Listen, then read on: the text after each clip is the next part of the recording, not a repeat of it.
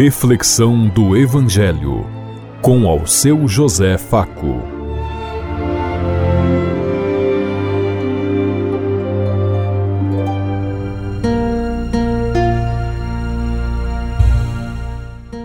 Paz e bem a todos os ouvintes da Rádio Construtiva e todas as emissoras em sintonia conosco e o povo que nos ouve.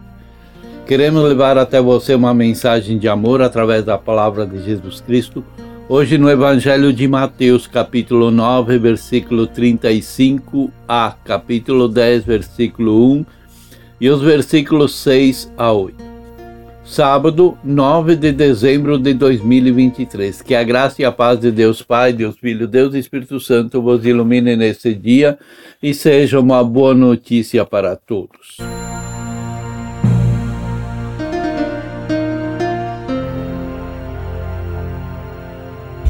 O Senhor esteja conosco, Ele está no meio de nós. Proclamação do Evangelho de Jesus Cristo, narrado por São Mateus. Glória a vós, Senhor.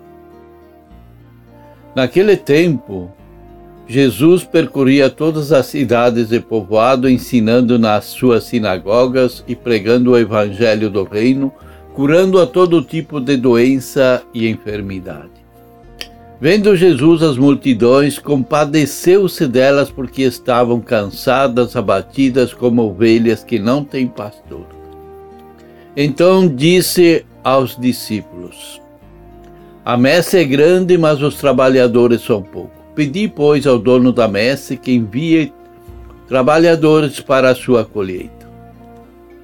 E chegando os seus doze discípulos, deu-lhes poder para expulsarem os espíritos maus e para curarem todo tipo de doença e enfermidade.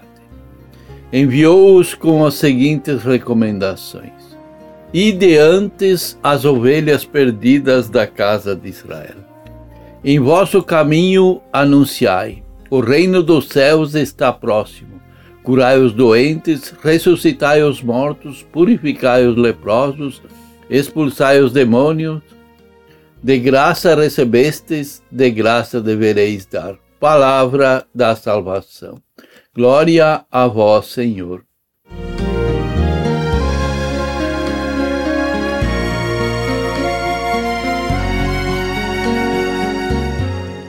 A messe é grande, mas os operários são poucos. O evangelho de hoje é muito atual. Hoje vemos centenas de pastores repletos de interesses, desrespeito, de ganância, ambições, hipocrisia, conduzindo o rebanho para o matadouro em vez de os libertar. E muitos que não se submetem à dominação andam extraviados, inseguros, dispersos à mercê da sorte. É impressionante ver a preocupação de Jesus naquele momento em que ia assumir a religião e a, a seu caminho para Jerusalém. A época era inútil porque o povo andava disperso como ovelhas sem pastor. Jesus percorria todas as cidades e aldeias e ali ensinava nas sinagogas, proclamava a boa notícia do reino e curava todos os tipos de doença e enfermidade. Vendo a multidão, tomou-se de compaixão porque eles, eles estavam exaustos, cansados, jogados à margem da sociedade como ovelhas que não tinham ninguém para os conduzir. Então diz aos discípulos: A messe é grande, mas os operários são poucos. Pedi, pois, ao dono da messe que mande operários para a sua messe. Veja que a expressão forte usada é evangelista. Jesus ficou tomado de compaixão, por quê? Porque estava enfraquecidos e abatidos sem ninguém que os conduzisse ou os representasses no meio da sociedade. Não é muito difícil imaginar o quanto essas pessoas sofriam por causa da dominação do poder romano e do poder religioso que os escravizavam com impostos e tantas outras formas. A ovelha sem pastor fica esfomeada, doente, enfraquecida. Ela precisa dele em todas as situações. Ainda mais, ovelha sem pastor é a ovelha assustada, indefesa, falta-lhe a próprio chão, falta-lhe a segurança. E, sobretudo, é uma ovelha exposta a todo tipo de perigo e sujeita aos ataques dos inimigos. Jesus viu que aquela multidão estava enfraquecida, sofrendo, sem vida. Também hoje olhamos para nós, para o nosso mundo, para a nossa situação no Brasil, de povo cristão. Jesus novamente é tomado de compaixão.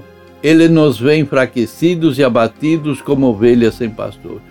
Isso é muito importante para nós não é nenhuma queixa contra esses pastores, sacerdotes e bispos. Mas sabemos que na grande maioria das vezes eles mesmos não estão sabendo como conduzir seu povo, seu rebanho.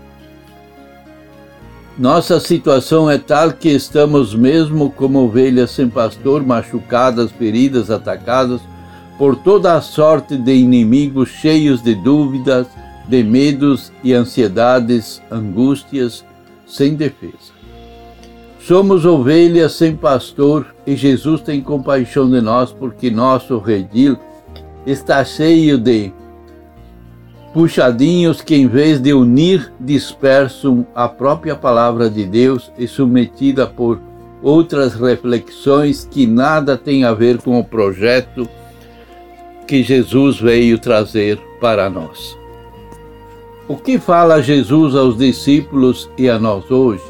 Ele se volta para seus discípulos e diz: A messe é grande, é abundante, mas os operários pouco numerosos. Pedi, pois, ao dono da messe que envie mais os operários, com mais consciência, com mais conhecimento de causa. Cristo também passa outra comparação. A messe é uma plantação já prontinha para se colher. Diz o Senhor: a messe é abundante. A messe está aí e é preciso ser colhida. Se não for colhida, agora ela se perderá. Existem muitos tipos de plantas que devem ser colhidas no tempo certo, ou então estarão perdidas. É disso que Jesus falou. A messe é abundante, mas os operários pouco numerosos. Pedi, pois, ao dono da messe que mande operários para a sua messe. Cada pessoa tem seu tempo e precisamos descobrir a, o nosso a ser e sermos agentes de transformação, participação no projeto de Deus, para não sermos colhidos pelo Senhor antes que despertemos para a nossa função e descobrimos qual é a nossa função aqui nesse mundo. Ou agimos no tempo oportuno ou corremos o risco de perder a oportunidade que Deus nos concede. É claro que providência do Senhor é maravilhosa e o amor é infinito e misericordioso para com cada um de nós. Mas precisamos estar atentos. Nosso tempo não é o tempo de Deus e os nossos limites são infinitos. Cada homem, cada mulher tem seu tempo, um tempo de vida, um tempo de graça, um tempo de fazer a vontade do Pai. É nesse tempo que eles precisam ser colhidos. Se não forem colhidos, acabarão se perdendo. E nós precisamos nos perguntar hoje: eu entendi o chamado e o envio de Jesus? Qual a minha participação na missão que eu estou assumindo? Ou sou ovelha ou sou o pastor? Como é a minha comunidade? Sou membro presente nela? Pensemos em tudo isso enquanto eu lhes digo. Até amanhã, se Deus quiser. Amém.